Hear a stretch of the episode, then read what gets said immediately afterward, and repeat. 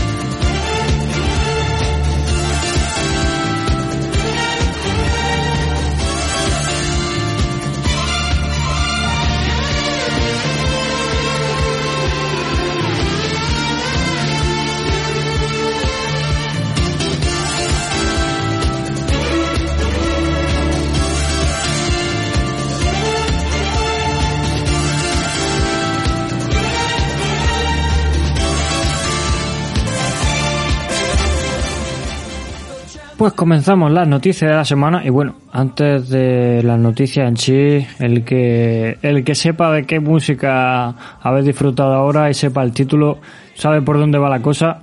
y nada es baladí, ¿eh? está todo escogido ahí al dedillo.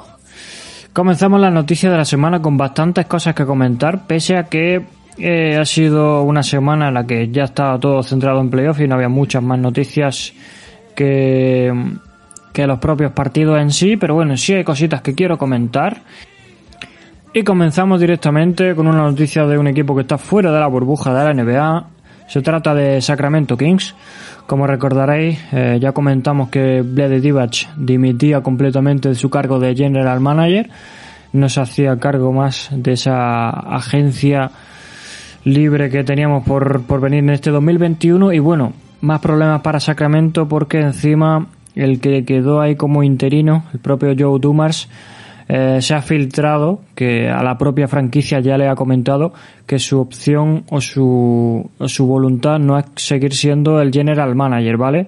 Estarían hablando de, eh, no sé si quedarse él de, de segundo general manager o de vicepresidente o directamente salir de la franquicia. Lo que sí se sabe es que él va a ayudar a elegir el general manager. Así que mm, en este paso a lo mejor yo creo que es más positivo que él se quede como, como ayudante del general manager y que de esa manera, ya que lo ha elegido él junto con los dueños de la franquicia, pues ya desarrolle esa, esa relación con el general manager que venga. No sabemos todavía, no se han dado nombres ni se ha filtrado nada, pero, pero bueno, ya iremos comentándolo.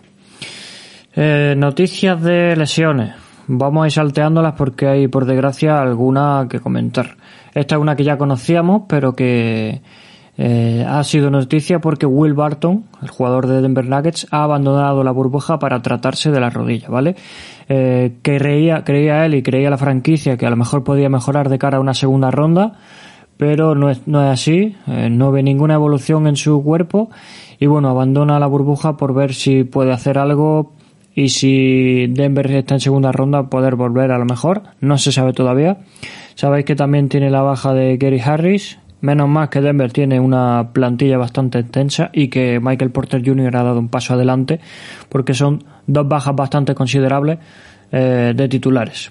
Ya iremos comentando a ver si se comenta algo de, de Will Barton, valga la redundancia, al respecto. Noticias sobre eh, los equipos que están fuera de la burbuja y es que la NBA habría declarado o habría hecho saber a las franquicias que está planeando un training camp para septiembre-octubre, ¿vale? O sea, para los equipos que no están en la burbuja hacer como si nada pasara y concentrarse ahí un poco para mantener la forma después de tantos meses que va a haber de diferencia entre los equipos que están en playoff ahora, sobre todo los que vayan a jugar en siguiente ronda y los equipos que están fuera de la burbuja. Hablaríamos casi de 5 o 6 meses sin, sin tener contacto los unos con los otros y sin, y sin jugar, evidentemente. Así que por eso la NBA, a través de Adam, eh, Adam Sandler iba a decir, ¿eh?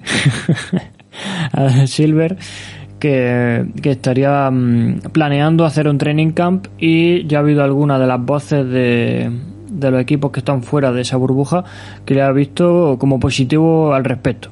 Eh, una de ellas ha sido Dwayne Casey, el entrenador de Detroit Pistons, que ha dicho que le vendría bastante bien y que, y que espera que sus jugadores eh, trabajen como están haciéndolo ya fuera de, de lo que es la cancha y que lo hagan individualmente, que empiecen a trabajar en grupo a partir de septiembre. Ya hablaremos de cuando la NBA lo oficialice y de fecha, hablaremos al respecto. Siguiente noticia.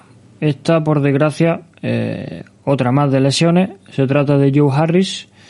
Eh, bueno, no lesión en sí, pero ha hablado de asuntos personales. No sabemos lo que, lo que puede pasar, lo que puede estar ocurriendo. La última vez que hubo algo de asuntos personales fue eh, Motres Harrell y fue la muerte de su abuela, por desgracia. Así que esperemos que no sea respecto a Joe Harris lo mismo. ¿Vale? Y bueno, lo que iba a comentar, que se me ha filtrado ahí la noticia una con otra, que la de Joe Harris la introducido ahí como lesiones, me refería a la de Gordon Hayward, que por desgracia, madre mía, este chico tiene mala suerte. Cada vez que los Celtics están perfectamente, este chico se lesiona. Esto ha sido un E15 de tobillo. Ha sido ahí una. Fue una cosa rara. Hay una, un encuentro con Daniel Zay, su compañero. Y se, se torció el tobillo derecho. Eh, por lo que abandona la burbuja y mínimo cuatro semanas de baja, ¿vale? Mm, no sabemos cuánto tardará, mm, pero le venía muy bien a Celtics su anotación, ¿vale? Y sobre todo descargar ahí un poco de balón a Kemba y a, y a Tatum, ¿vale? He dicho que abandonaba la burbuja, no, mentira, mentira, os he mentido. No abandona la burbuja, simplemente está de baja. Uno que sí abandonó la burbuja y que ya ha vuelto, se trata de Mike Conley, que la abandonó por razones personales, estas sí eran públicas, era el nacimiento de su hija, así que evidentemente, como Mike Conley nos escucha a todos, pues enhorabuena y, y a criarlo bien. Ya, ya estará a tope. No sé si podemos comentar algo respecto a Mike. No me acuerdo ahora mismo si había vuelto para el tercer partido. Eh, creo que sí. Pero bueno, eh, hablaremos más adelante de Utah Jazz que lo está haciendo bastante bien. Siguiente noticia. Los Knicks firman a Johnny Bryant como asistente. No es un hombre muy conocido, es un hombre bastante joven, tiene 34 años, que es una cosa, una edad bastante corta para ser asistente de, un equipo NBA. Pero Bryant estaba en, en equipo, eh, precisamente estaba en, Utah Jazz ahora mismo, y ha entrenado personalmente a jugadores de la talla de, del propio Hayward que hemos comentado antes, de Millsap, de Damian Lillard y evidentemente actualmente Donovan Mitchell. La virtud que se le busca, evidentemente, a estos Knicks es desarrollar los jóvenes, según dijo Thibodeau, aunque ya sabemos lo que hace Thibodeau con los jóvenes. A ver qué tal este Brent con RJ Barrett, con Michael Robinson, con Kina y de Kevin Knox me espero bastante menos, la verdad. Así que a ver lo que pasa. Noticia un tanto curiosa esta, ¿eh? Ya lo comentó en una rueda de prensa el, el crack de Jimmy Butler, el, el, el odiado o amado, ¿eh? Mm, no creo que haya un punto medio con estos jugadores. En mi caso, amado, sobre todo por esa evolución de, de ser prácticamente inexistente en la liga a jugar absolutamente todos los minutos de una serie de playoffs. Y vuelve a entrar aquí Thibodeau para el recuerdo. Bueno, resulta que Jimmy Butler, un tío bastante inteligente, viendo cómo es el café en América, pues se llevó su propia cafetera de café de verdad, no como el café que tienen por allí. Y claro, allí el café que tienen el resto de jugadores es el que les proporcionan los hoteles y por lo visto no es de muy buena calidad. ¿Qué ha hecho este tío? Pues ni, ni corto ni perezoso ha empezado a cobrar el café a 20 dólares la taza. Da igual el tamaño de la taza, pequeña, mediana o grande. Todos los tipos de café, pero a 20 dólares por compañero. Ni que decir tiene que esto se ha convertido en un meme y el propio Jimmy Butler apareció el otro día antes de, del comienzo de playoffs con su pedazo de, de termo de café y señalando ahí la marquita. Este tío probablemente después de la burbuja saque su propia marca de café. Ahí lo dejo, ¿eh? Con la pasta que se está llevando ahora que le firmó Pat Riley, tiene pasta como para hacer una propia marca de café, así que no lo descartaría yo para nada, ¿eh? De Butler. Y bueno, noticia eh, de última hora. Eh, he dicho que no iba a comentar nada de los partidos de, del tercer partido, de los partidos de esta noche de viernes a sábado, pero bueno, como es noticia, tampoco creo que, que tenga mucho sentido decirle la semana que viene cuando ya estamos grabando en sábado. Luka Doncic seleccionó el tobillo izquierdo hace un ratito contra los Clippers. Eh, no sabemos la gravedad, probablemente sí vuelva para el, para el cuarto partido pero eh, la suerte que tenemos o la ventaja que tenemos es que ha sido el izquierdo, ¿vale? Que el derecho es el que tuvo el año pasado, que se perdió tantos partidos, ya al final los Dallas tiraron la temporada, un poco con eso y con lo de Porzingis. Y bueno, mm, del Clippers, eh, el Dallas ya hablaremos un poco más adelante. Sin más, esta, bueno, no, perdón, estas no han sido las noticias de la semana. Me dejaba, me dejaba lo más, lo más importante. Me dejaba la lotería del draft, que la había dejado aquí para el final. Y bueno, tenemos en la, lo voy a decir al revés, ¿vale? Para darle ahí un poquito de, de emoción al asunto que todavía evidentemente no es nada. Vamos, desde el puesto número 30 Eh, Boston Celtics, puesto número 29, voy a ir rápido. Toronto Raptors, 28 Lakers, 27 Knicks, iros quedándolos con eso. 26 Boston, sigue Boston con la ronda, ¿eh? 25 Oklahoma, 24 Milwaukee Bucks, 23 Utah Jazz, 22 Denver Nuggets, 21 Philadelphia 76ers que les hace falta porque madre mía vaya debacle, 20 Miami Heat, 19 Brooklyn Nets que sigue también ahí con ronda, 18 Dallas Mavericks, 17 Minnesota Timberwolves, eh, 16 Portland Trail Blazers y entramos en, en la lotería, en el 15 Orlando Magic, en el 14 Boston Celtics, tres rondas ahí, o sea, tres selecciones ahí en primera ronda. En el 13 los Pelicans. En el 12 Sacramento Kings, otro de los equipos que también necesita buenas selecciones. En el 11 San Antonio Spurs. Esperemos que acierten. En el 10 Phoenix Suns. En el 9 Washington Wizards. En el 8 New York Knicks. Pobre hombre el que vaya a los Knicks. En el 7 los Pistons. En el 6, Atlanta Hawks. En el 5, Cleveland Cavaliers, otro equipo que necesita mucho ronda. Y ya entramos a tope ahí. Cuarto puesto, Chicago Bulls. La tercera selección del draft será para Charlotte Hornets.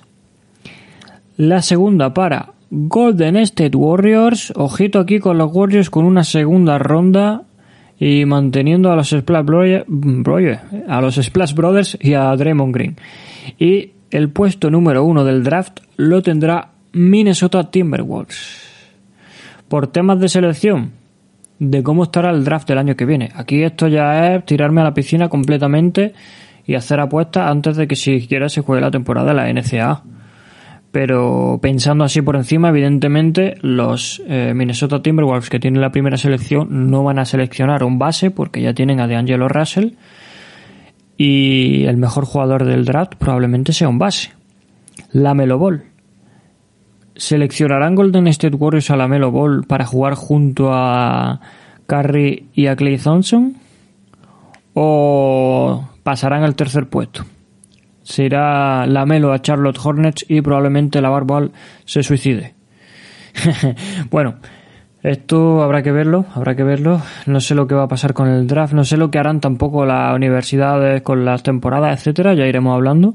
Pero bueno, mm, bastante curioso que la selección número 2 del draft sea la de Golden State Warriors. Mm, no curioso por porque no se lo merezcan ni nada, sino, o sea, porque han tenido una temporada horrible, sino porque una selección número 2 del draft bien escogida juntada a Carre, a Clay Thompson y a Draymond Green puede hacer que los Warriors vuelvan a estar ahí en lo más alto. Esperemos que así sea que, bueno, es que como es que pensarlo, el año que viene los Warriors de nuevo arriba, si los Suns están más desarrollados, es que va a haber 14 equipos de, del oeste casi ahí con posiciones de playoff, como nos pongamos ahí buen bien. Bueno, mm, ponemos musiquita de nuevo le damos un cambio completo a esto y nos vamos con los premios de la semana. Venga, vámonos. Miscellaneous minds, never explaining the minds. Devilish grin for my alias, aliens who respond. Peddling sin, thinking maybe when you get old you realize I'm not gonna fold or demise. I don't smoke crack, motherfucker, I sell it. Bitch, everything I rap is a quarter piece to your melon. So if you have a relapse, just relax and pop in my disc. Don't you pop me no fucking pill, I'ma pop you, then give you this. Tell Flex to drop a bomb on this shit. So many bombs ring the alarm like Vietnam on this shit. So many bombs make Farrakhan think that's a dime in this bitch. One at a time, I line them up and bomb on it mom when she watching the kids. I'm in a destruction mode if the gold exists. I'm impotent like the Pope. I'm a Muslim on poke. I'm Machiavelli's offspring. I'm the king of New York, king of the coast. One hand, I juggle them both. The juggernauts all in your juggler. You take me for jokes. Live in the basement, church pews and funeral faces. Cartier bracelets for my women friends. I'm in Vegas. Who the fuck y'all thought it's supposed to be? If Phil Jackson came back, still no coaching me. I'm uncoachable. I'm unsociable. Fuck y'all clubs. Fuck y'all bitches. Your Instagram can gobble these nuts. Gobble a dick up to your hiccup. My big homie corrupt. This the same flow that put the rap game on the crutch. West, west, west. West, west, west. I seen niggas transform like villain Decepticons. Molly's probably turn these niggas to fucking Lindsay Lohan. A bunch of rich ass white girls looking for parties, playing with Barbies. Wreck the Porsche before you give them the car key. Judgment to the monarchy. Blessings to Paul McCartney. You call me a black beetle, I'm either that or a Marley. I don't smoke crack, motherfucker, I sell it. I'm dressed in all black, this is not for the fan of Elvis. I'm aiming straight for your pelvis. You can't stomach me, you plan on stumping me. Bitch, I been jumping for you, put a gun on me. Bitch, I put one on yours, I'm Sean Connery. James Bonnet with none of you niggas climbing 100 mil in front of me. And I'm gon' get it even if you're in the way. And if you're in it, better run for peace sake. I heard the barbershops being great debates all the time. About who's the best MC, Kendrick, Jigger, and Nas. Eminem, Andre 3000, the rest of y'all. New niggas, just new niggas, don't get involved. And I ain't rocking no more designer shit. White tees and Nike Cortez, this red Corvette synonymous. I'm usually homeboys with the same niggas I'm rhyming with. But this is hip hop and them niggas should know what time it is. And that goes for Jermaine Cole, Big Crit Wale. Pusha T, Meek Mills, ASAP Rocky, Drake, Big Sean, J Electron, Tyler McMillan. I got love for you all, but I'm trying to murder you niggas. Trying to make sure your core fans never heard of you niggas. They don't wanna hear not one more noun or verb from you niggas. What is competition? I'm trying to raise the bar high. Who's trying to jump and get it? You're a better off trying to skydive out the exit window with 5 G5s with 5 grand with your granddad as the pilot. He drunk as fuck trying to land with a handful of arthritis and popping prosthetic leg bumping pock in the cockpit. So the shit that pops in his head is the option of violence. Someone heard the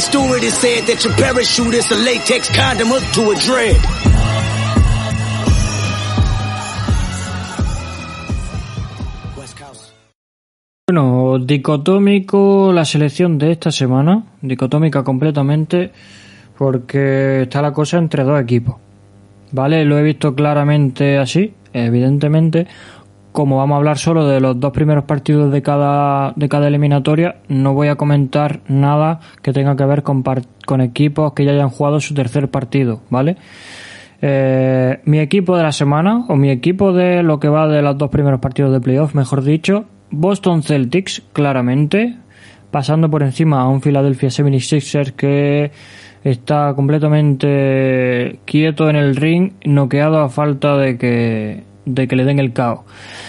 Pobre, pobre Joel Embiid porque lo está dando todo. Es prácticamente el único que lo está haciendo. Muy, muy descontento con Tobias Harris por mi parte. No lo traigo como pufo, pero bueno, mm, casi, casi. Solo porque hay otro jugador todavía peor en estos playoffs que él. No lo traigo como pufo, pero bueno, estamos hablando de Boston Celtics que lo está haciendo estupendamente bien, que tiene la baja considerable de Gordon Hayward que todavía no tiene nadie en el interior muy fiable aparte de Daniel Zeiss que tiene sus minutos y que bueno orgullo verde a tope Jason Tatum espectacular y aquí enlazamos nuestro jugador de la semana no puede ser otro que el bueno de Jason eh, jovenzuelo padre no sé se te acaban los elogios con este jugador porque lo tiene todo. Puse yo un poco así de broma en Twitter ya sabéis que viendo los partidos de los Celtics y, y observando un poco a Tatum, lo único malo que le veo a este chico es que viste de verde, ¿vale? Evidentemente era broma porque yo soy de los Lakers, pero que es que es, pre- es impresionante. Este chico es una estrella mundial ya. Y que, ojo que no descarto yo que Celtics pueda tirar abajo a equipos de mayor peso en playoff, ¿eh? Ahí lo dejo. Tatum, Vaya numeritos, 32 puntos y medio, 9 rebotes, 3 asistencias en esos dos partidos, pero ojo a los porcentajes. 85% en tiros libres no está nada mal. Ahora, 54 en tiros de campo, tremendo. Pero es que ya me parece de loco un 60% en triples para Jason Tatum en los dos primeros partidos. Menudo, menudo jugón. ¿Cómo le habría puesto Andrés Monte a Jason Tatum? Yo siempre con las nuevas estrellas de la liga me da por pensar en estas cosas en los motes que habría puesto Andrés Montes. Y bueno, ¿qué mote le habría puesto Andrés Montes o cómo había definido Andrés Montes el primer partido de nuestro equipo pufo de la semana de, no podía ser de otra manera, Los Ángeles Lakers, eh, el primer equipo de la conferencia oeste cayendo de forma, no diría estrepitosa porque fue un resultado apretado, lo peor del partido es que pudieron ganar incluso, aun, jugando tan mal. Que no engañan las estadísticas de LeBron en ese partido ni las de Anthony Davis. Jugaron como... Es que yo no he visto ningún partido tan malo de LeBron en mi vida. Anthony Davis a lo mejor ha tenido un partido así en su temporada rookie, no recuerdo, pero es que LeBron yo no he visto jugar así. Sí, 15 asistencias, casi 30 puntos. Anthony Davis creo que fueron 28, no tengo ahora mismo delante la estadística, pero jugaron horriblemente mal. Eh, todos menos Kuzma y Alex Caruso, ¿vale? Quitando esos dos, absolutamente todos jugaron mal. 0 de 9 eh, el bueno de, mm, de KCP, que luego lo arregló ahí un poco en el segundo. No sabía por dónde iba la cosa. el McGee, que estaba completamente deportado por los dos pivots. LeBron tirando esa canasta contra cuatro jugadores mm, y luego cuando estaba solo debajo del aro que podía meterla, en vez de en vez de meterla la pasaba y perdía balones, perdió muchísimos balones LeBron. Así que equipo pufo de estos dos primeros partidos, los Lakers por perder ese primero de forma tan estrepitosa y aún así pudieron ganarlo. Luego encima en dos jugadas seguidas LeBron falló los dos tiros libres y Anthony Davis los dos tiros libres en el último cuarto. O sea, de loco. Ahora, hablaremos un poco más de, los partidos, pero bueno, evidentemente queda marcado ahí el mal comienzo de playoffs para Lakers, que bueno, el año pasado los Raptors empezaron muy muy mal, los critiqué muchísimo. Eh, ahí al, al, colega Ingram, que es colega nuestro que escucha el podcast, le di bastante cera y luego acabaron ganando. Así que espero que pase lo mismo este año. Ahí lo dejo. Lakers, contra, hace algo. Bueno, jugador pufo de la semana no podía ser otro que el peor jugador de la burbuja, no ya de los playoffs, de la burbuja, Danny Green. Este tío no lo han cambiado. Masai Ujiri le echó algo ahí cuando, cuando dejó Toronto, ¿eh? Seis puntos y medio y dos rebotes de media en esos dos partidos. Tampoco está horriblemente mal, pero bueno, en, un, en el primer partido hizo 10 puntos, en el segundo 3. Mucho más se le puede pedir a Danny Green pero lo peor de todo sin duda son los porcentajes. Cero tiros libres intentados, que me parece bastante loco, siendo Danny Green, 28% en tiros de campo, 25% en triple, no mete una, no mete. Danny Green, que espero que de cara al cuarto partido entrene bastante, que ese, cuatro, ese cuarto partido dará mucho de qué hablar. Y no lo quiero comentar porque lo comentaremos la semana, la semana que viene, perdón. De todas formas, ahora al final del podcast pondré un poco en situación, así que ahora vamos con ello. Bueno, estos han sido los premios de la semana. Recordamos, el equipo de la semana, Boston Celtics, comandado por el jugador de la semana, Jason Tatum, y el pufo de la semana, Los Ángeles Lakers, comandado negativamente, se puede decir. Eh, abanderado Danny Green como el pufo máximo. Un saludito a Danny Green, que nos escucha también. Nos vamos ya con el análisis de los dos partidos. Eh, vamos a hacer, vamos a intentar hacerlo un poco más rollo charla y no, no comentar tanta estadística porque al final vosotros lo tenéis también. Pero bueno, subo, subo un poquito la música, ¿vale? A lo mejor lo pongo, no sé lo que voy a poner. Ahora lo pienso.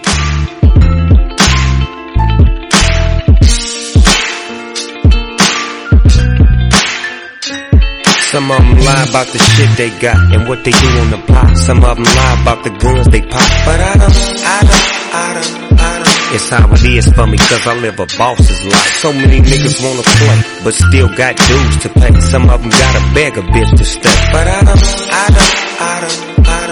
It's how it is for me cause I live a boss's life. Now this is for the B's and the C's and the B's and the H's and the G's putting working overseas. At ease with the doggy and smoke some weed. Fuck it if my nigga detoxing is more for me. Baby, this is presidential. A pocket full of women understanding how I'm living. Show them hoes how you winning. It's the beginning with the pearls you're giving the world. Soft like linen and sweet like cinnamon. But every day like 50 say it's many men. They wanna take me out the spot. They want the pussy in the end. But separate the paper and the beans and the cribs and the holes and the clothes. I'ma have to let him go. You know how the dog roll. Don't get it twisted cause he bang out the east just in case you wanna visit. A touch of the exquisite mixed with something pimpish shit is coming from the beach where them niggas is a beast. But I just listen, all that shit is in my past. I'm connected to the purse first, nigga. The ass last. From Long Beach to Venice is the premise. Want the green like spinach and I'm strong to the finish. See me, man, I'm nothing like you. Got the kind of swagger that you ain't used to. Leaning in my ride, four fifth cock bagging. Me, I'm riding by you on the corner block slanging. Living that boss's life. Girls come running when they see me coming. Living that boss's life. You can have anything, just don't touch my money. Bueno, pues comenzamos con lo que fue el lunes, el primer día de partido. Hubo, bueno, hay cuatro todos los días, ya sabéis, a las siete y media, a las diez, a las doce y media y a las tres. Eh, bastante, bastante bien por ahora estos horarios, sobre todo para ver lo máximo posible. Evidentemente hay momentos y días que no te da tiempo a ver todo. Yo no he visto todos los partidos completos, tienen uno más vida aparte de esto, pero sí he picoteado, he viendo trocitos y los que no he podido ver trocitos, o aún así habiendo visto trocitos, pues te ves los resúmenes luego y eso, ya sabéis, va uno sobreviviendo como puede con el tiempo que tiene. Y bueno, hubo bastante sorpresa mm, ese primer día de, de playoff, a lo mejor no en cuanto a lo que fueron resultados, pero sí en cuanto a lo que se vio dentro de la cancha. ¿Vale? Empezamos con el Utah Jazz Denver Nuggets, que fue el primer partido de, ese día. Yo creía que iba a estar bastante más apretado eh, de lo que luego fue la prórroga, mm, porque creía que Donovan Mitchell iba a dar un paso adelante en la prórroga. De hecho, creo que lo puse por ahí en Twitter. Pero entre Jokic un poco al principio de la prórroga y el bueno de, de mm, Jamal Murray hicieron un pedazo de prórroga, sobre todo este segundo, que acabó con 36 puntos, con un 6 de 9 en triple, loquísimo. Jamal Murray tiene eso, que tiene unos picos de calidad tremendos, pero luego como que se esconde mucho algunas veces, no sé, no acaba de, de ser la gran estrella anotadora del equipo, aunque bueno, de momento en playoff lo está demostrando, así que, así que bien. Enfrente, bueno, pues, ¿qué podemos decir de, de Mitchell? 57 puntos, 9 rebotes, 7 asistencias. 6 de 15 en triple, pero vamos, un 58% en tiros de campo está súper bien para él que sabéis que suele ser un jugador que anota muchísimo y que tira mucho más. Eh, así que bien, poco ayuda por parte de, de en defensa. Lo vi como falto de carisma, no, carisma no, falto de, de intensidad, ¿vale? Sí anotó sus 17 puntos, que es algo más o menos lo que tiene, nos, nos tiene acostumbrados mmm, que puso cuatro tapones aún así, ¿vale? Pero no me refiero a el punteo eso, sino, no sé, en las luchas, en los box outs, eh, en los bananes divididos, como lo vi como falto de ritmo. Y, y bueno, eh, poco más que comentar al respecto de este partido. Mm, Si no habéis visto, vais un poco tarde, pero bueno, podéis ver el resumen porque la verdad es que fue, fue tremendo. Sí tengo que comentar que en los últimos partidos de burbuja y en este primero de playoff he visto algo con Michael Porter Jr. que no acaba de gustarme, es que desaparece completamente en, la segunda parte del, del partido. Sobre todo en el último cuarto deja de aportar completamente.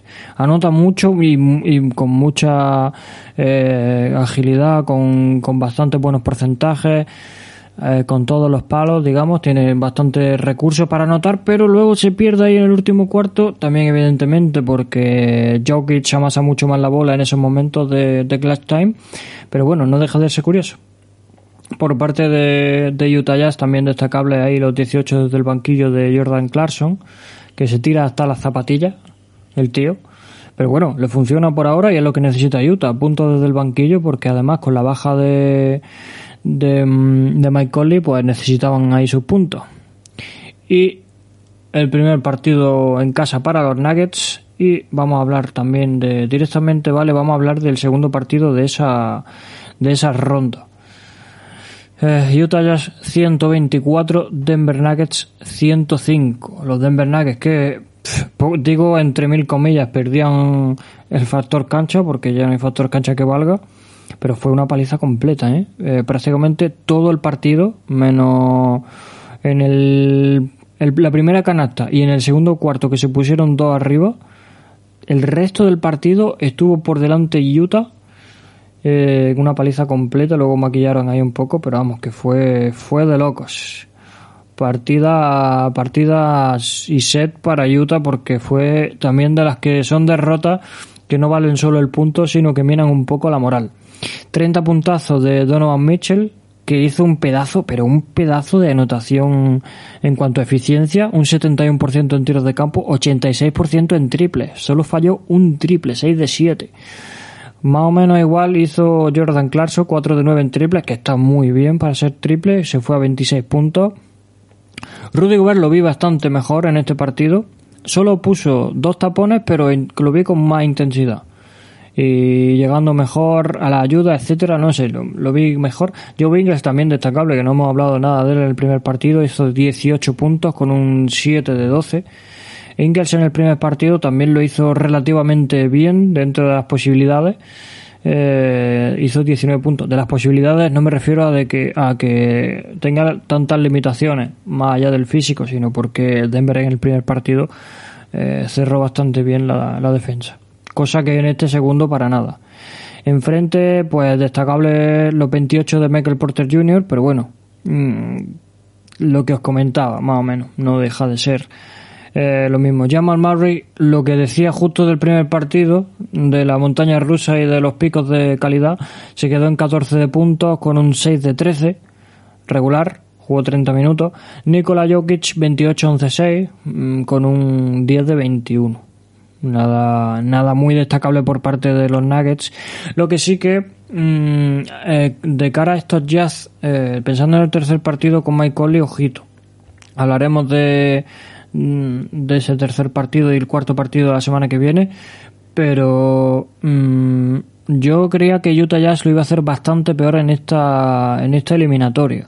Y no hablo solo del 1 el 1 1 1 madre mía, cómo estoy.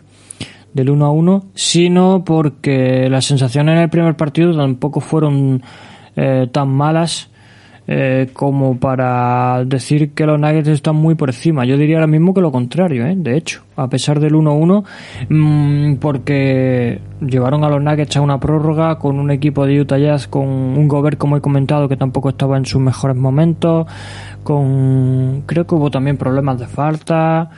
No sé, veo, veo positivo parte de Utah Jazz. Evidentemente también tienen a Donovan Mitchell que está ha nacido para playoff completamente. Otros que han nacido para playoffs son los Toronto Raptors. Madre mía, madre mía. Toronto Raptors 134, Brooklyn Nets 110. Evidentemente los Nets tampoco son el partido con el que, o sea, el equipo con el que vaya a pensar en, en reventar la NBA, ¿vale? Pero se ve un equipo muy serio. Tampoco es un equipo para reventar la NBA Orlando Magic y Milwaukee perdió. Eh, haciendo ahí un poco de spoiler. Eh, en cuanto a este tema de Toronto Raptors, yo los veo como grandes favoritos del este ahora mismo. Mm, me atrevo a decir, y a lo mejor es mucho decir, que Brooklyn, o sea, que Milwaukee Bucks no va a llegar a las finales.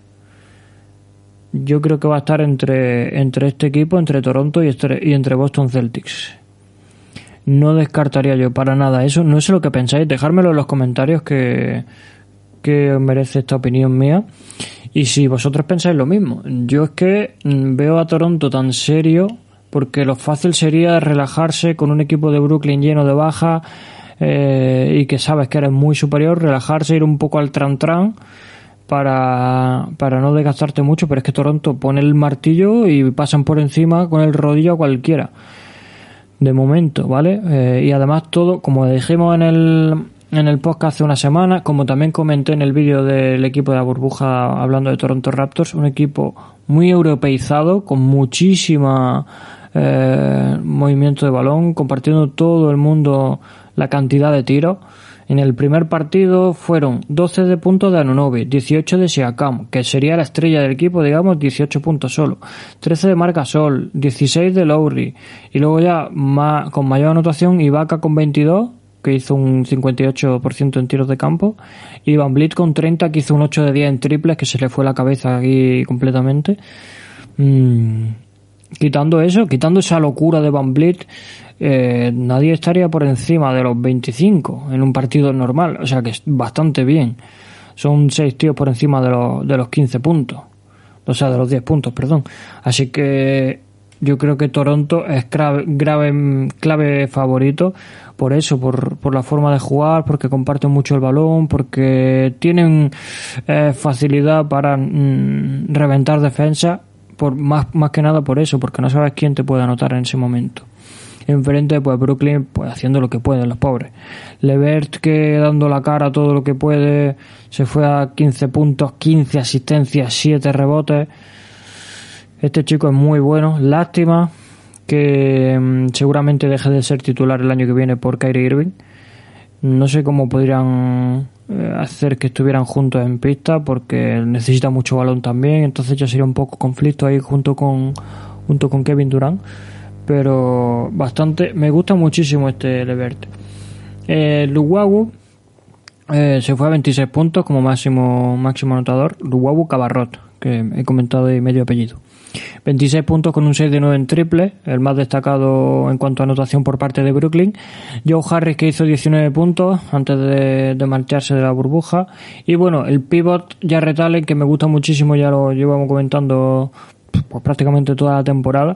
15 puntos, 12 rebotes, una asistencia, un tapón y un robo.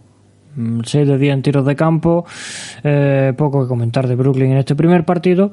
Y en el segundo partido nos vamos a ir ahora mismo eh, segundo partido Brooklyn Nets Toronto Raptors que fueron 99 a 104 eh, fue más de lo mismo vale más de lo mismo respecto a Brooklyn vale haciendo lo que podían.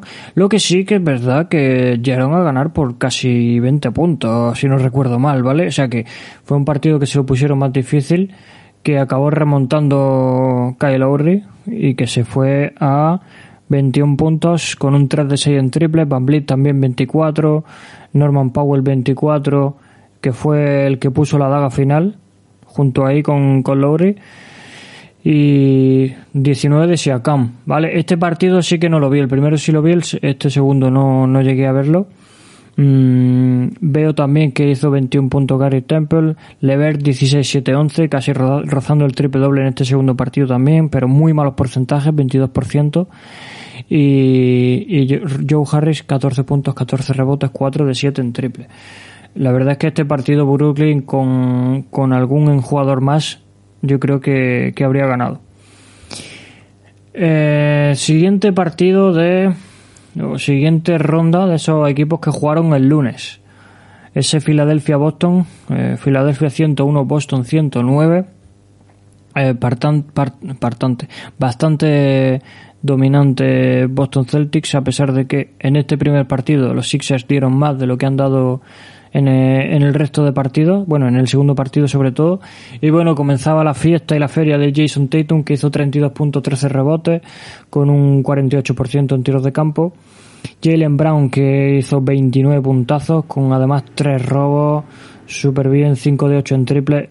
Jalen Brown la verdad es que está siempre ahí topado un poco por, por Tatum, pero es que al final es un pedazo de, anotador. Eh, como nadie preveía que podía ser en, su vuelta, o sea, en la NBA, mm, al llegar. Eh, también además hay que comentar los 19 puntos de Kemba en 34 minutos, que sabéis que sigue ahí más o menos con esas molestias y con, el, con la gestión de minutos. Así que, bueno, mm, poco que comentar por parte de, este primer partido. Comentaremos algo más del, del segundo, que fue el de 101 a 128 para Boston Celtics y sobre todo por el tema del resto de Sixers, de jugadores de Sixers que no dan la talla para nada. Quitando a Joel Embiid, quizá a lo mejor mm, George Richardson, pero tampoco se les ve una especial, no sé, intensidad, como bueno, es que la intensidad de Embiid es difícil de empatar también. Se fue a 34 puntos, 10 rebotes, 3 asistencias y un tapón el pobre haciendo de todo, hay un 53% en tiros de campo casi. Eh, Tobias Harris, que se le supone el líder de, de anotación, 4 de 14 todavía. Qué decisión más grande me estoy llevando con, con la burbuja de Tobias Harris, ¿eh? Bastante, bastante mal. Shake Milton 14, Richardson 18 puntos con 2 de 3 en triple. Tybull es otro de los jugadores que en temporada regular lo estaban haciendo muy bien, pues hizo solo dos tiros bastante, bastante negativo. Por parte de Boston, pues es que Boston en modo martillo completamente. Jugaron, jugaron 12-14, tío. A ver, los voy a contar bien. 5, 6, 7, 8.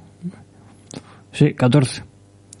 Para que vierais, para que veáis la paliza que llegó a ser el, el partido desde, desde el segundo cuarto con el rodillo puesto.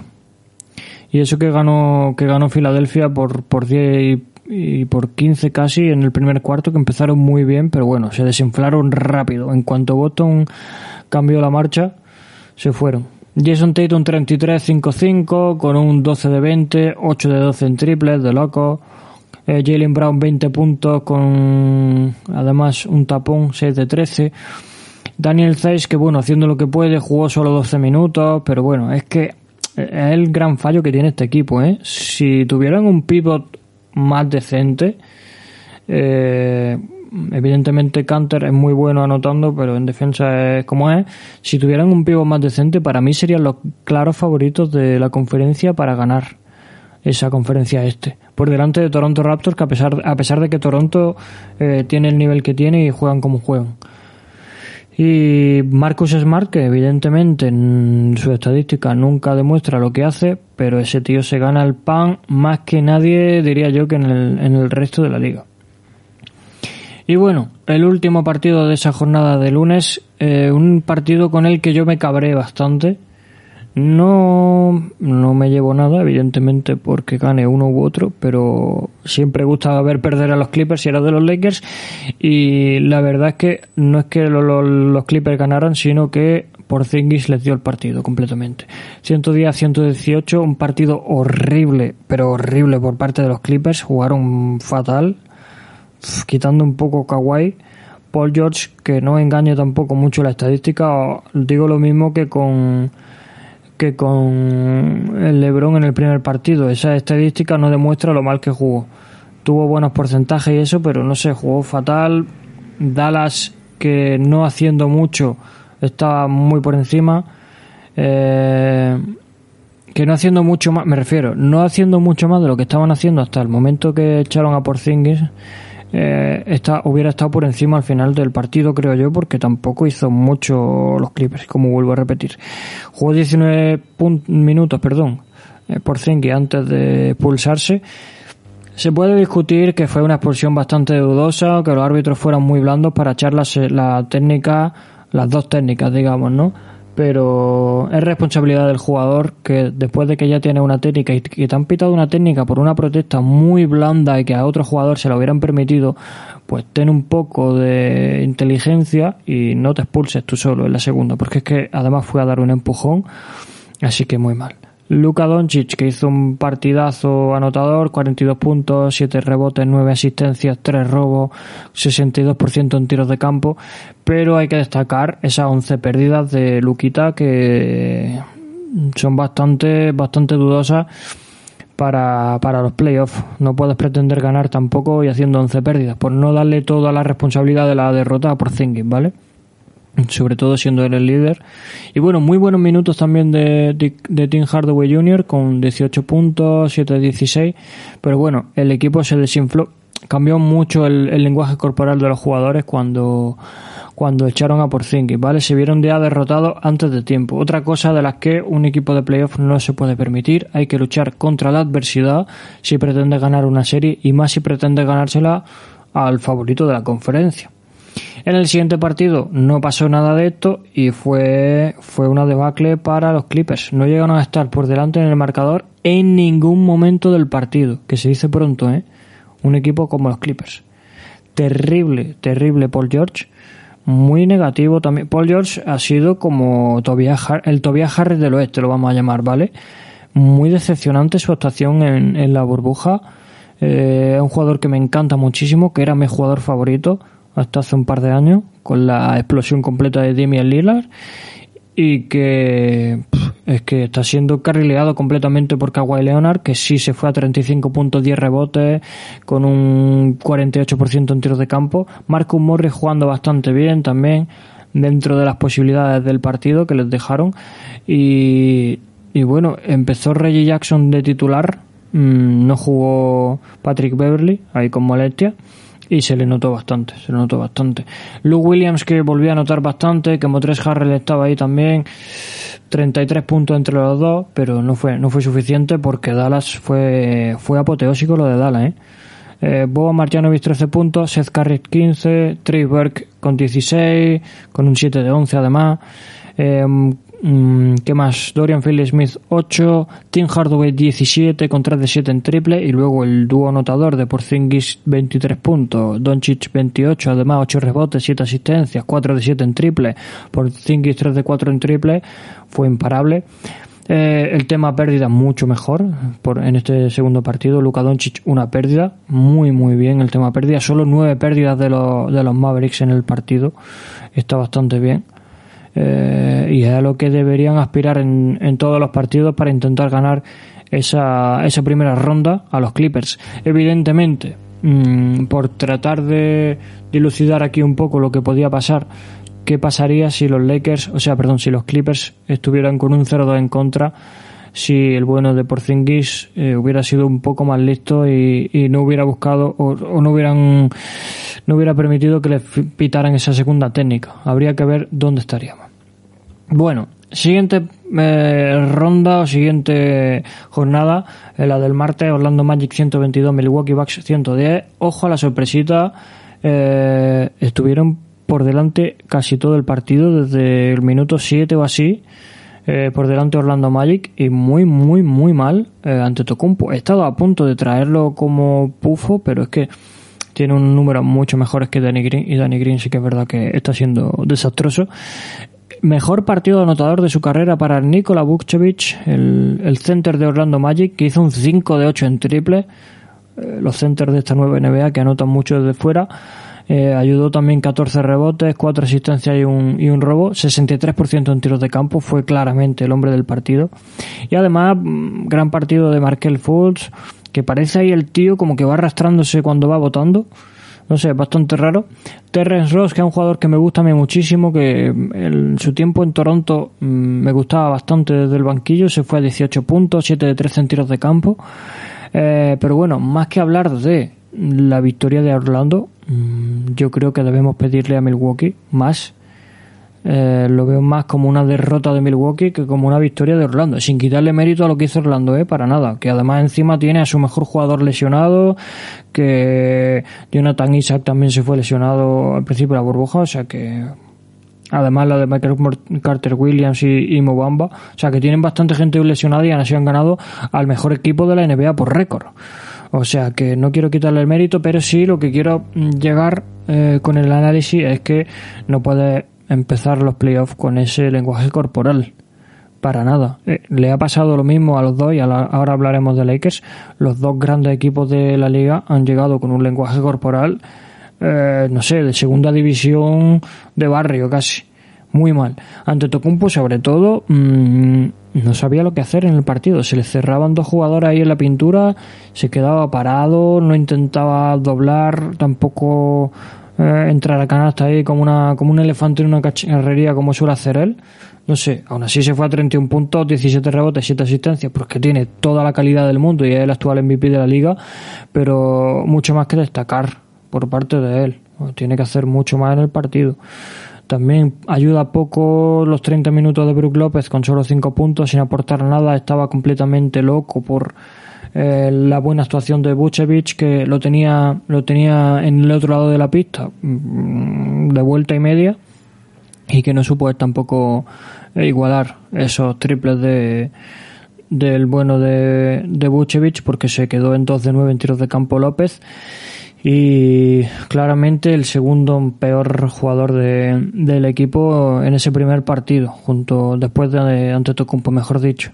Se vieron pocas cosas tampoco, también de Bledsoe, no sé, un base titular a lo mejor debe hacer algo más. No sé si George Hill eh, de cara a una remontada o de cara a una siguiente ronda de playoff más igualada o más apretada será titular de nuevo en este equipo por el tema de la experiencia, pero bueno.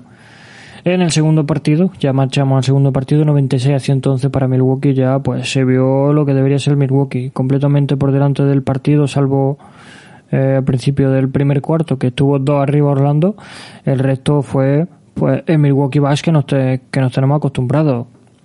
Y el Antetokounmpo que hemos visto durante toda la temporada, jugando prácticamente 30 a 30 minutos, se fue a 31 minutos y hizo 28-20, de locos completamente, con un 10 de 23, bastante bien. Eh, el tema de las pérdidas fueron 7, pero bueno, amasa muchísimo balón. Y las totales del equipo fueron 20, así que por porcentaje tampoco son tantas como las del Don, Don, Doncic que hemos comentado antes. Bruce López además 20 puntos, 4 de 8 en triple, encontró de nuevo ahí esa mecánica. Y bien, encaran ahí un poco el tercer partido igualado por ver qué pasa eh, y ver cómo puede aguantarle eh, Orlando Magic, que tampoco creo yo que vaya a hacer ahora una sorpresa completa y que vaya a remontar o a ganar la, la serie, para nada.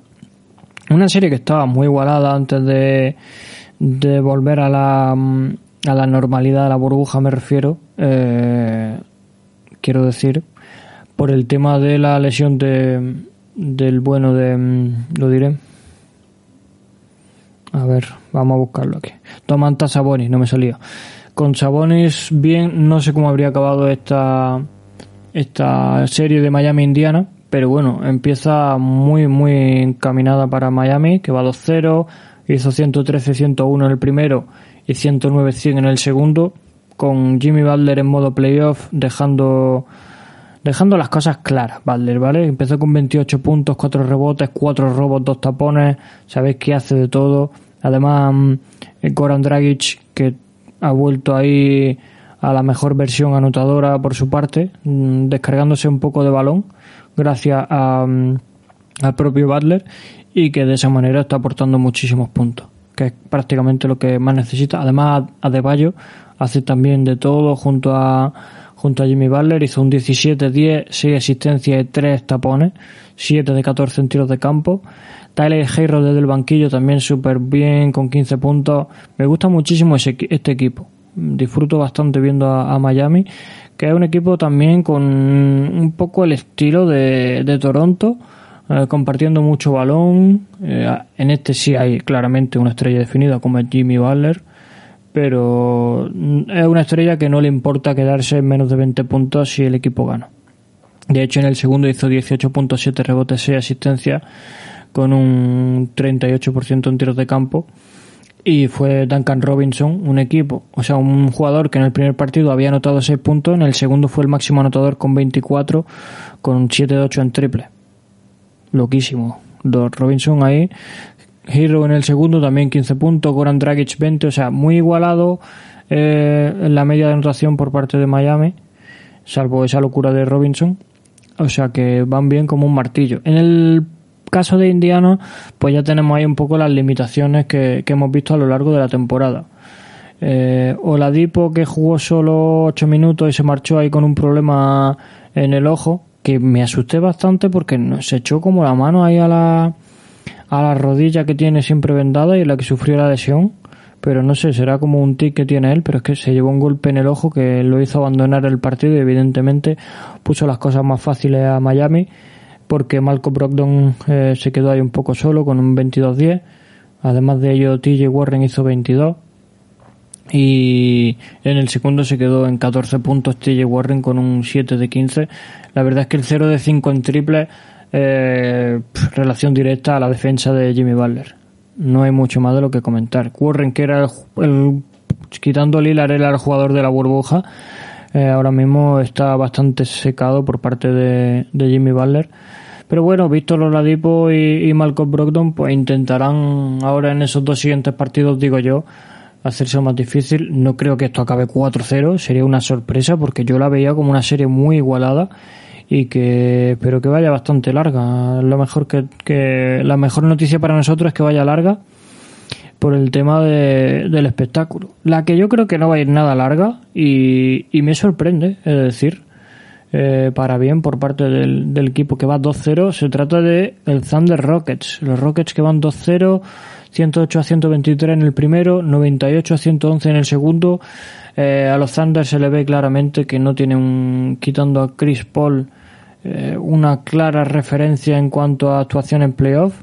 Eh, quizá a lo mejor podíamos coger ahí un poco a Steven Adams también, pero tampoco es un jugador que, que se eche el equipo a la, a la espalda en cuanto a anotación.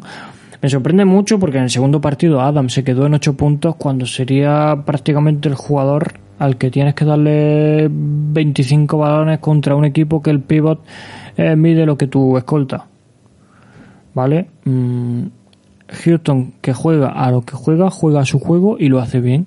Evidentemente va ganando. ¿Por qué? Porque no intenta hacer cosas que están fuera de su de sus posibilidades. Y eso es lo más destacable y lo más eh, lo que más se puede destacar y aplaudible por parte de, del equipo de Mike D'Antoni, que sabéis que no me gusta nada como como entrenador ni como persona, pero bueno, que mm, me alegro mucho porque James Harden está haciendo sus partidos de siempre y que van ganando 2-0 a pesar de que el tío el tío Westbrook está todavía sentado en el banquillo sin saber cuándo vuelve, o sea que bastante encaminada esta esta ronda. No sé yo si va a ser una barrida, ¿vale? He visto muy mala mala pinta por parte de Thunder en estos primeros partidos. También eh, un poco destacable la ausencia de un Chris Paul más agresivo, digamos, con el balón de siempre, pero tirando solo 15 veces en el segundo partido, 14 en el primero. Son pocos tiros para Chris Paul, que tampoco veo yo que esos partidos, o sea, que esos tiros estén muy repartidos con el resto de, titulares, que sería algo más defendible, o sea, que estaría justificado, pero en el primer partido, por ejemplo, eh, Alexander se quedó en 8 tiros y además solo anotó dos, o sea, fatal. Galilari 9-17 está bastante bien, 29 puntos, está siendo el hombre de, de, los Thunder, por encima de Chris Paul diría yo. Y bueno, es Roder que... Mm, mm, no, no sé mucho qué decir de Roder. Esperaba que yo, yo esperaba que se fuera a ir a, a 20 puntos por partido en, en esta ronda y no lo está haciendo. Está, hay que decirlo, está defendiendo bastante bien Houston Rockets eh, y que, que lo haga sobre todo el bueno de Harden te dice mucho de la madurez que ha cogido defensivamente y de que sabe que la importancia de la defensa en playoff es completamente completamente determinante. En ataque hizo 37-11 en el primero con un 6 de 13 en triple, solo 8 tiros libres intentados. Eso hay que destacarlo por parte de Harden y en el segundo hizo 21-5-9 con un 5-16, bastante mal partido por parte de Harden y aún así ganó Houston, ¿vale? Eh, ayudó mucho que los titulares se fueran todos por encima de los 10 puntos, que también Jeff Green desde el banquillo anotara 15, Austin Rivers que hizo un pedazo de mate en el segundo se, se fue a 11 puntos, bastante, bastante bien, con ese 4 de 4 en triple, hay que destacar de PJ Tucker en el segundo, eh, poco más que decir por parte de, de Houston Rockets que bueno me sorprende mucho que Robert Covington esté ganándole muchos duelos de rebote a Steven Adams. Eh, y eso habla completamente de que Oklahoma se ve inferior y eso se nota en pista. Eh, esto me va a doler me va a doler hablar de esto. Portland Trail Blazers Angeles Lakers hay que decirlo Vaya dolor de barriga. Me dio un dolor de barriga después del primer partido. Dormí fatal esa noche. Intenté acostarme un poco temprano para levantarme a ver el, partido eh, con esto de, mm, de poder verlo en diferido cuando tú quisieras, pero quería verlo antes de que empezara el día, digamos, ¿vale? Me levanté como cinco veces a lo largo de la noche, a la una de la mañana, a las dos y pico, dando vueltas en la cama, nervioso intranquilo. Todo por el partido, nunca me había pasado a mí esto. Después de tanto tiempo sin los Lakers en playoff, había perdido la, la forma y estaba muy nervioso. Y bueno, me, me, levanté al final a las seis de la mañana o así para verlo y estuve todo el día con dolor de barriga. Hay que decirlo. Me llevé un cabreo impresionante con LeBron que hizo 23 puntos, 17 rebotes, 16 asistencias, pero que la estadística me puede decir misa. Mm, fue un partido de mierda de LeBron, hay que decirlo. No tengo otro adjetivo, pero peor todavía fue el de Anthony Davis. 28 puntos, 11 rebotes, sí, pero es que 12 de esos puntos, o sea, 14 puntos en 24 tiros. Si le quitamos los 12 anotados del tiro libre. Eh, muy mal Anthony Davis, se vio fuera del partido. Hay que decir, va a sonar a ventajismo, pero yo no, no escondo nada. Desde que vi el, la primera jugada de los Lakers y vi cómo forzaba Anthony Davis y lo vi tan incómodo con, con Nurkic, dije, este partido lo hemos perdido. Y así fue. A pesar de ello, a pesar del mal partido de ambas estrellas de los Lakers de que Danny Green hiciera un 2 de 8 en triple, de que KCP hiciera un 0 de 5 y de que quitando a Kuzma y a Caruso como he comentado antes nadie hizo buen partido mm, estuvieron a punto de ganar. Y eso que fallaron cuatro tiros libres entre, entre LeBron y, y el bueno de Anthony Davis y bueno, mm, partido mm, no muy cómodo para Carmelo, que no está siendo una, una serie buena para él. Hizo, a ver, hizo 11 puntos con un 3 de 11 y en el segundo partido eh, fue peor todavía, un 2, de puntos con un 1 de 6. Bastante mal Carmelo, ¿eh? está siendo muy bien defendido. Eh, Gabriel, que ha sido titular en los dos partidos de, de, esta primera ronda. Solo ha sido titular en temporada regular una vez y fue contra los Lakers. Lo tienen ahí como el LeBron Stopper. Pero bueno, en el primer partido sí funciona, en el segundo no, para nada. El segundo fue una paliza completa, 88 a 111, maquillando ahí un poco Portland al final. Se fue, se fue a 30 puntos los Lakers de ventaja en el tercer cuarto y, en el último cuarto al principio. Luego ya bajó un poco la cosa porque entraron eh, los minutos de la basura, entraron casi las terceras tercera, mm, em, unidades de los Lakers y de, y de Portland y por ahí se escaparon un poco, pero ah, fue un palizón completo. En el primero Lillard hizo 34-5-5 con un 6 de 13 en tiros de campo, 10 de 10 en tiros libres. No había manera de pararlo y aún así lo paremos porque, bueno, o lo pararon, mejor dicho, perdón, porque falló tiros que la burbuja o que en los últimos partidos de, temporada regular no había fallado. CJ McCollum hizo un partidazo en el primero, hizo 21 puntos, sabéis que tiene bastante menos tiros que Lillard, eh, pero en este partido sí lo igualaron bastante, hizo un 8 de 20, Lillard hizo un 9 de 21, o sea que está bastante igualada la cosa. Y y lo hizo muy bien, atacando mucho a Denny Green y a KCP con ese emparejamiento, pero yo creo que el hombre determinante del partido no fue Lillard, sino que fue Nurkic. Tuvo problemas de falta y aún así mm, hizo 16 puntos, 15 rebotes, 3 asistencias con un 4 de 11 y lo más importante de Nurkic fue cómo molestó completamente a LeBron y Anthony Davis eh, para que estuvieran fuera, estaban idos de la cabeza completamente.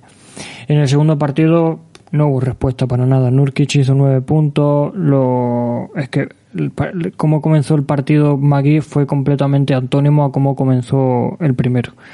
Magui hizo 10 puntos, pero es que en defensa mm, volvió loco Nurkic.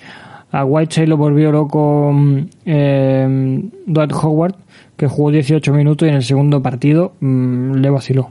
Pero vacilarle de hablarle en la cara y reírse literalmente. No es. Bueno, sabemos que, que Howard es como es, no es lo más deportivo, pero bueno, es así, el tío.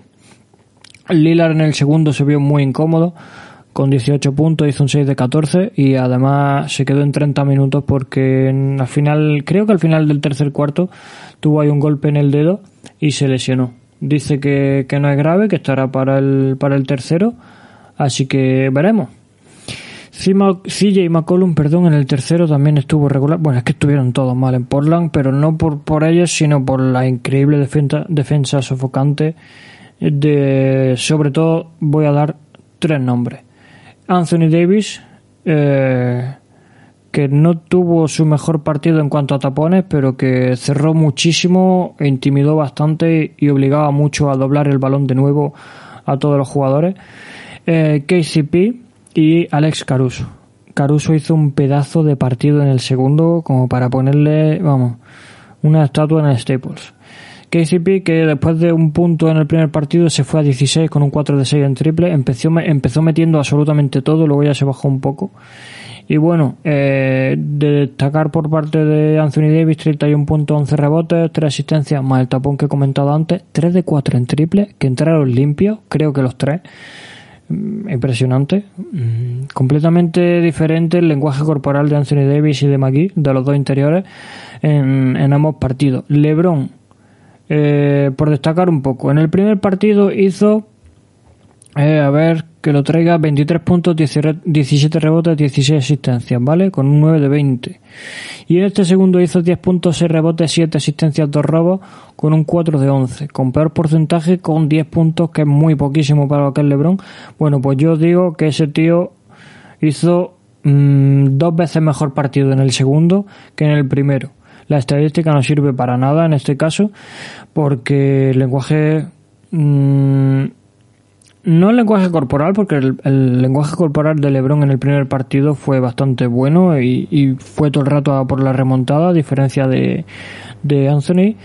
Pero la lectura de juego fue bastante mejor en el segundo y ya esperemos que de cara al tercer partido entremos en el, en el modo LeBron Playoffs y que esto lo encaminen rápido. Espero por favor que sea un 4-1 porque si no me va a dar algo. Y bueno, estos han sido los partidos eh, número 1 y 2 para ambas conferencias, para las 8 eliminatorias que tenemos. La semana que viene, o dentro de pocos días, traeremos los otros dos partidos. Eh, así que a ver lo que pasa. No sé yo, no sé yo si eh, hay bastantes series que acaben ya. Traigo uno solo analizando las series que estén acabadas con 4-0 y en la siguiente analizamos un poco las que vayan más igualadas para que no haya podcast cada tres días ahora, ¿vale? Por el tema de la, del final de las, de las eliminatorias. En fin, jugones, ya veré yo lo que hago. Eh, muchísimas gracias a todos por estar ahí una semana más. Muchísimas gracias por los likes. Muchísimas gracias también a los que estáis ahí en el canal de YouTube, que ya somos más de 50. Ayer fue el comienzo del especial 50 suscriptores y del tirón superamos el récord de likes, de visualizaciones en un día. Incluso los suscriptores subieron 5 más, subieron a 55. Así que ya sabéis, si no estáis todavía por el canal de YouTube, ahí en la, en la pestaña de comunidad del podcast lo tenéis. Podéis ahí veros el especial 50 suscriptores si queréis participar. Y bueno, eh, en cuanto a la NBA, nos vemos, nos vemos por Twitter, que vamos a ir comentando los, los partidos para interactuar un poco en directo. Y nos vemos ya esta noche con los partidazos que hay. Eh, esta noche tenemos el tercero de Milwaukee Orlando, Indiana Miami, el Houston Oklahoma. Yo creo que vamos a hacer ahí un poquito de porra, ¿os parece? A ver si la semana que viene no, no nos sale mal la cosa. Yo creo que hoy gana Milwaukee, que gana Indiana por poco, que Houston va a meter un 3-0 de libro y que Los Ángeles Lakers van a pasar eh, al 2-1, van a remontar, ¿vale? En fin, jugones, eso es lo que yo lo que yo pienso. No sé lo que opináis vosotros. Os dejo el podcast ya subidito rápidamente que lo podéis escuchar ahí el sábado por la mañana. Perdonar por la tardanza de nuevo, no es lo que me gusta hacer. mm, ni, ni lo que yo creo que a vosotros tampoco os gusta por, porque llegue tan tarde, pero bueno. Ha salido así la semana. Esperamos que la semana que viene vaya mejor y que podáis escucharlo en cuanto acaben todos los partidos para que sea casi en directo. En fin, jugones, muchísimas gracias por, por estar aquí una semana más. Muchísimas gracias por escuchar Salto entre dos. Vale, que nadie se mueva del sitio. Está usted saliendo de Phantom Pop. Ay, que nadie se mueva del sitio. Ya dejo el building, parece que es el fin, kid. Se acaba como acaba todo, sí o sí. Somos dust in the wind, no te olvides, es así. Empieza aquí, termina aquí, can you hear me? He puesto toda la carne en el grill. Lo quise hacer bonito y que dejase cicatriz. Ya sé que nunca es suficiente. Te dicen que es para siempre, pero mienten, no dura eternamente. Desaparece igual que dígitos. Seguro que algo queda sin decir. Y si debe acabar mal, pues que acabe mal, que acabe con café con sal, que acabe en drama igual que Gwen Stacy, no happy ending. Ah, y qué malo es saber que no hiciste lo bastante, que no ves más de lo que otros ven, que caminas por el mismo alambre. Dust in the wind, no te olvides, así empieza aquí, termina aquí, can you, can you, can? Dust in the wind, wind, que nadie se mueva del sitio. No happy ending, solo para un crío, para un loco, una colcha es una capa. ¿Quién no sueña despertar con la más guapa? En la cama resfriado se estaba bien. Quien pensaba en el fin se asustaba con caerse del patín. Hacer esto no se olvida, no es el pin. Nos estoy viendo ahora con las pintas del 2000. Tú con tu Carpenter Pants, yo con mis chandas de dormir. Fuimos crash test dummies. Ay, vamos cerrando el grocery y ahora pienso que lo conseguí. De hecho cierre de esta forma que te gusta a ti. Si no es así, que me raje la nariz como a Jekitis Se termina igual que tinta green Un bocadillo de pastrami en un deli. Se muere como muere todo, sí o sí. G-double-O-D, B-Y-E Somos dust in the wind, the B-Y-E Somos dust in the wind, no te olvides así Empieza aquí, termina aquí. Cañe, y cañe, y cañe, cañe, hemi B-Y, B-Y, B-Y-E No happy ending